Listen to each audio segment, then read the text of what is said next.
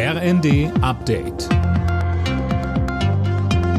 Stündlich neu. Auf den Punkt informiert. Ich bin Fabian Hoffmann. Guten Tag.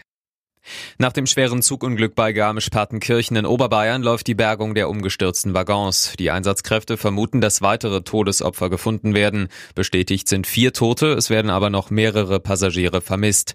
Gestern Mittag war die Regionalbahn auf dem Weg nach München entgleist. Warum? Das ist noch völlig unklar. Schnelle Entscheidungen, die fordert SPD-Chef Klingbeil mit Blick auf die Modernisierung der Bundeswehr. Gestern hatte der Bundestag ja den Weg dafür freigemacht. Das 100 Milliarden Euro Paket wurde abgesegnet. Mehr von Silas Quiring. Klingbeil sagte den Funke-Zeitungen, das Beschaffungsamt darf nicht jahrelang nach dem ultimativen Rucksack für die Truppe suchen. Auch Vergabeprozesse müssen aus seiner Sicht einfacher werden. Die deutsche Rüstungsindustrie warnte der SPD-Chef davor, der Truppe Goldrandlösungen mit vielen Extras aufschwatzen zu wollen. Klingbeil sagt, das geht nicht mehr, notfalls kaufen wir im Ausland.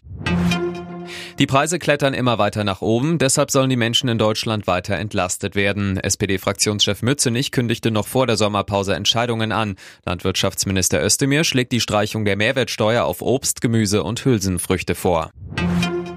In Deutschland ist die Bereitschaft für Organspenden nach wie vor zu gering. Letztes Jahr spendeten gut 900 Menschen nach ihrem Tod ihre Organe. Fast 9000 Schwerkranke warten auf ein Spenderorgan. Zum Tag der Organspende wird heute vielerorts darauf aufmerksam gemacht.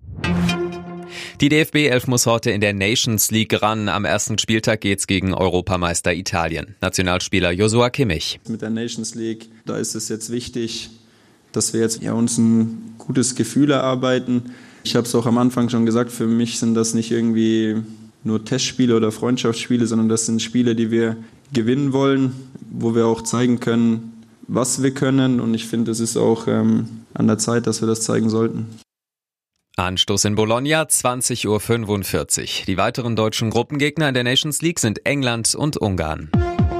Alle Nachrichten auf rnd.de